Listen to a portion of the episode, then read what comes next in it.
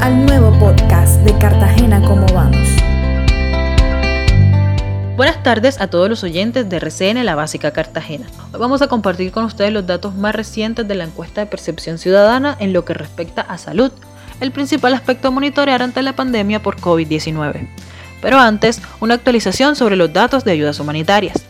La alcaldía, a través de la Oficina de Gestión de Riesgo, ha entregado más de 140.000 ayudas y las organizaciones privadas han logrado entregar más de 98.000. Esto significa que más de 230.000 familias cartageneras han recibido mercados o bonos desde que empezó el aislamiento en la ciudad.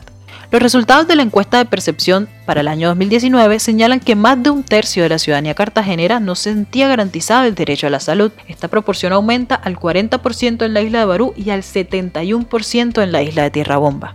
Y es que la ciudad presenta retos históricos en infraestructura de salud, principalmente en su red pública primaria.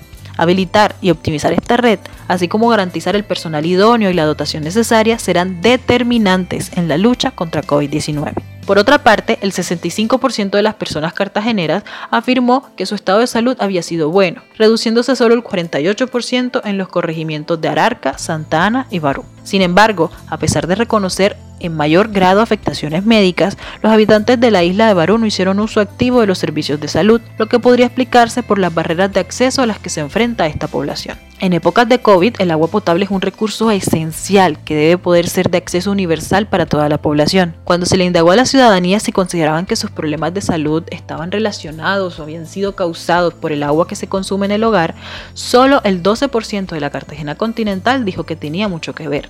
En Barú aumenta al 17% y en Tierra Bomba al 40%.